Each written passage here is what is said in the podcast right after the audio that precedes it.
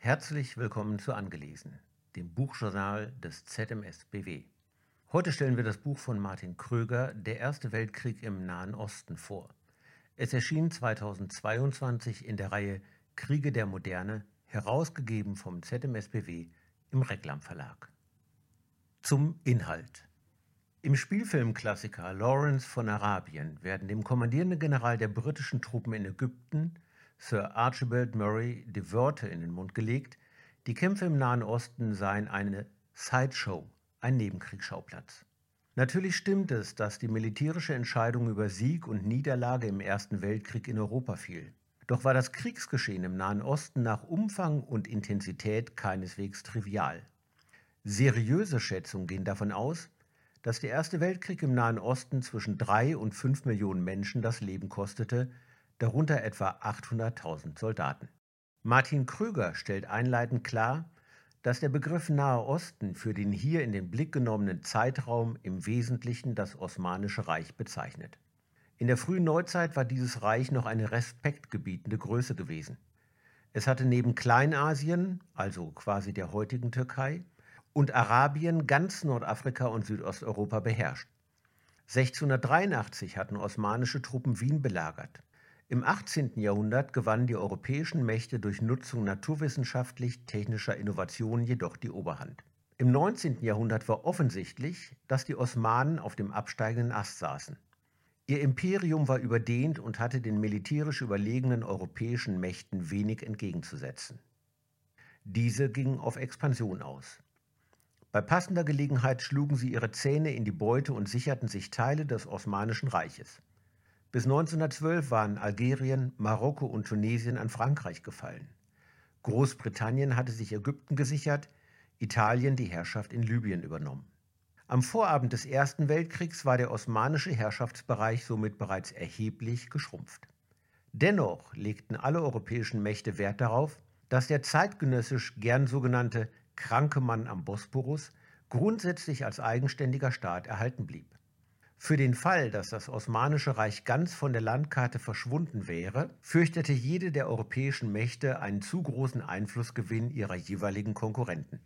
Im Osmanischen Reich selbst war 1913 die Bewegung der Jungtürken an die Macht gelangt. Sie war strikt auf türkischen Nationalismus ausgerichtet und setzte alles daran, den Vielvölkerstaat flächendeckend zu türkisieren. Im weiteren Verlauf des Ersten Weltkriegs führte diese Politik zu grauenhaften Exzessen von denen noch zu reden sein wird. Die Jungtürken waren an umfassender Modernisierung von Infrastruktur und Streitkräften interessiert und dazu zwingend auf Beratungs- und Unterstützungsleistungen europäischer Mächte angewiesen. Im aufziehenden Weltkrieg konnten sie sich daher keine Neutralität erlauben. Dass sie sich auf die Seite Deutschlands und Österreichs schlugen, war nicht das Ergebnis langer Erwägungen. Vielmehr war man im Juli 1914 mit einem Bündnisangebot an beide Seiten herangetreten. Großbritannien und Frankreich hatten sich nicht interessiert gezeigt. Wegen des lange bestehenden türkisch-russischen Interessensgegensatzes konnten sie nicht anders. Schließlich mussten sie ihren russischen Bündnispartner bei der Stange halten. So wurde am 2. August 1914 der türkisch-deutsche Bündnisvertrag geschlossen. In Konstantinopel, dem heutigen Istanbul, versprach man sich von der Kriegsteilnahme die Rückgewinnung ostanatolischer Gebiete, die man in früheren Auseinandersetzungen an Russland verloren hatte, sowie Landgewinn im Kaukasus. Deutschland hoffte, Großbritannien in Ägypten empfindlich schädigen zu können. Für London war der Suezkanal als entscheidender wichtiger Abschnitt des Seeweges zu seiner Schatzkammer Indien von großer Bedeutung. Großbritannien war vor allem zu dessen Verteidigung gezwungen, sich in der Region umfangreich militärisch zu engagieren. Hinzu kam Interesse am osmanischen Erdöl im heutigen Irak. Das osmanische Staatsoberhaupt, Sultan Mehmed V., war zugleich Kalif, das heißt, er beanspruchte, Beherrscher aller Muslime zu sein. In dieser Eigenschaft ließ er im November 1914 den nun begonnenen Krieg zum Heiligen Krieg aller Muslime erklären, zum Dschihad. Krüger arbeitet in seinem Buch überzeugend heraus, dass die deutschen Bündnispartner des Sultans eine unzutreffende Vorstellung von diesem Akt hatten und weit überzogene Hoffnung damit verbanden. In Berlin glaubte man, in allen britischen und französischen Kolonien mit nennenswertem Anteil muslimischer Bevölkerung werde es nun zu Massenaufständen kommen. Das passierte jedoch nicht. Es war auch vom Sultan nicht beabsichtigt. Mit dem schon in früheren Kriegen genutzten Instrument der Ausrufung des Dschihad verband die osmanische Führung eine rein innenpolitische Zielsetzung. Die Berufung aus den Islam sollte, Zitat, ein Bindemittel für das von seinen Rändern her zerfallende Reich sein. Dieselbe unrealistische Hoffnung, die die Deutschen an den Dschihad knüpften, begünstigte eine ganze Reihe von Expeditionen, die Aufruhr in feindliches Gebiet tragen sollten. Zahlreiche mehr oder weniger geeignete Experten versprachen kriegsentscheidende Aktionen. Deutschland wandte für diese Unternehmung nicht unerhebliche Mittel auf. Sie brachten samt und sonders nicht den angestrebten Erfolg. Von den zahlreichen Beispielen, die Kröger hier anführt, sei nur die Expedition der Herren Niedermeyer und von Hentig nach Afghanistan erwähnt. Sie rechneten sich hervorragende Chancen aus, den dortigen Machthaber mit Geld und Waffen zum Kampf gegen Russland und Britisch-Indien zu veranlassen. Der war in der Tat ein dankbarer Abnehmer für Geld und Waffen. In den Krieg hineinziehen ließ er sich jedoch nicht. Auch die Briten waren darauf aus, Aufruhr ins feindliche Hinterland zu tragen. Zu diesem Zweck suchten sie Verbündete unter Potentaten innerhalb des osmanischen Vielvölkerstaates. Hierfür kamen vor allem Stammesfürsten auf der arabischen Halbinsel in Frage. Die Herrscherfamilie des Clans der Haschimiten ließ sich für viel Geld und große Versprechungen auf die britische Seite ziehen. Großzügig hatte London ihr die Herrschaft über die gesamte arabische Halbinsel zugesagt. So kam der arabische Aufstand zustande. In diesem Zusammenhang gelangte der britische Berater der Haschemiten, Thomas Edward Lawrence, zu einiger Berühmtheit. Der eingangs erwähnte Spielfilm aus dem Jahr 1962 setzte Lawrence ein Denkmal. Und wie im Hollywood-Kino nicht unüblich, verzeichnet er durchaus weitgehend die historischen Tatsachen. Der arabische Aufstand band einige osmanische Verbände. Kriegsentscheidend war er jedoch nicht. Zu den Stärken des Bandes zählt die Ausstattung mit zahlreichen Abbildungen und Karten, so lassen sich die militärischen Operationen der Kriegsparteien anschaulich nachvollziehen. Auch geben diese Karten einen Eindruck von den zu überwindenden Entfernungen und den vielfach durch Gebirge oder Wüsten geprägten Operationsräumen. Nicht zuletzt war die Logistik auf diesem Kriegsschauplatz vor Herausforderungen gestellt.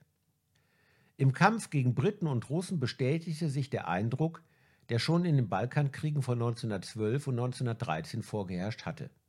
Die Kampfkraft der osmanischen Streitkräfte war relativ gering. Kröger bringt das deutlich auf den Punkt, wenn er schreibt, die Türkei war ein Entwicklungsland, aus dem sich das Deutsche Reich, ein Bündnispartner, eigentlich erst schaffen musste. Zu diesem Zweck wurde das deutsche Levante-Korps in Stärke von rund 32.000 Mann ins Osmanische Reich entsandt. Eine Reihe osmanischer Großverbände wurde dem Kommando deutscher Offiziere unterstellt, deren prominentester ab 1917 der ehemalige Chef der deutschen obersten Heeresleitung, General von Falkenhayn, war.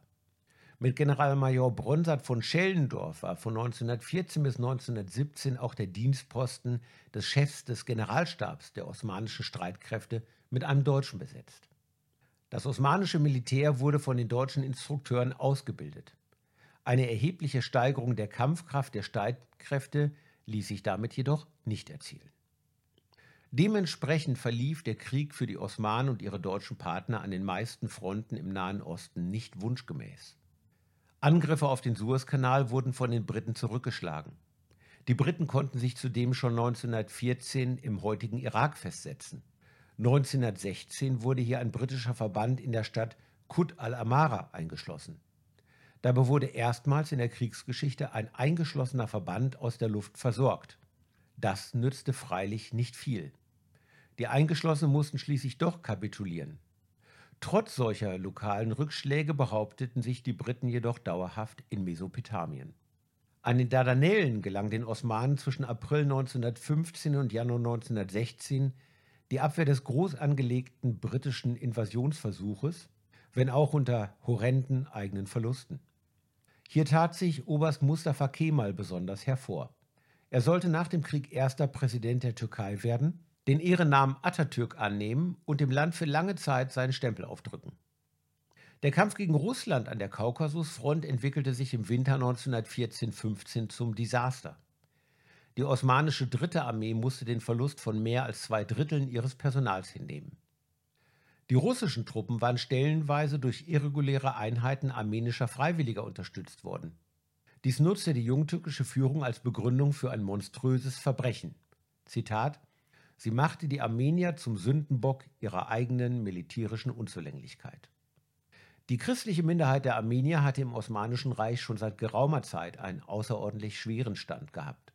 Bereits in den 1890er Jahren hatte die osmanische Regierung Massaker angeordnet, denen Zehntausende Armenier zum Opfer gefallen waren. Der Weltkrieg setzte indes Gewalt in einem bisher nicht gesehenen Ausmaß frei. Mit Massakern begnügten sich die Jungtürken nicht mehr. Jetzt schritten sie zum Genozid. Innenminister Talat Pascha ordnete im Mai 1915 die Deportation der gesamten armenischen Bevölkerung in die Wüstengebiete Syriens und Mesopotamiens an. Diese systematisch durchgeführten Hungermärsche wurden lokal von zahlreichen Massakern flankiert. Auf diese Weise wurden bis 1917 zwischen eine und anderthalb Millionen der rund zwei Millionen Armenier, die im Osmanischen Reich lebten, ermordet. Dem deutschen Bundesgenossen konnte dieser Völkermord nicht entgehen. Schließlich war er nicht nur mit militärischem, sondern auch mit diplomatischem und medizinischem Personal flächendeckend im Land präsent. Tatsächlich versuchte eine Reihe von Deutschen, die Öffentlichkeit in Deutschland über das Verbrechen zu informieren und die Reichsleitung zum Eingreifen zu bewegen. Unter ihnen war auch der bayerische Oberstleutnant Max von Scheubner-Richter. Er war Augenzeuge eines Zugs deportierter Armenier geworden. In einem Bericht an den deutschen Botschafter in Konstantinopel beklagte er, dass Rassenhass das Musik für das türkische Vorgehen sei. Eine erstaunliche Gemütsregung für einen Mann, der wenige Jahre später ein Nationalsozialist der ersten Stunde war. Seite an Seite mit Adolf Hitler marschierte Scheubner Richter bei dessen aussichtslosen Putschversuch im November 1923 durch München und kam dabei ums Leben. Hitler der später Verbrechen in noch größerem Maßstab im Sinn hatte, nahm ausdrücklich auf den Genozid an den Armeniern Bezug. Im August 1939 schwor er die Wehrmachtführung auf die geplanten Verbrechen im bevorstehenden Feldzug gegen Polen mit den Worten ein: Wer redet heute noch von der Vernichtung der Armenier? Die deutsche Reichsleitung war über das mörderische Treiben ihres Bundesgenossen am Bosporus im Bilde. Sie hielt es für klüger, dies nicht zum Thema zu machen. Sie wollte nicht riskieren, diesen Bundesgenossen zu verlieren, und die türkische Staatsführung bestreitet bis heute, dass diese systematischen Massenverbrechen stattgefunden haben. Der Deutsche Bundestag hat 2016 eine Resolution verabschiedet, in der festgestellt wird, dass dieses Verbrechen einen Völkermord darstellt.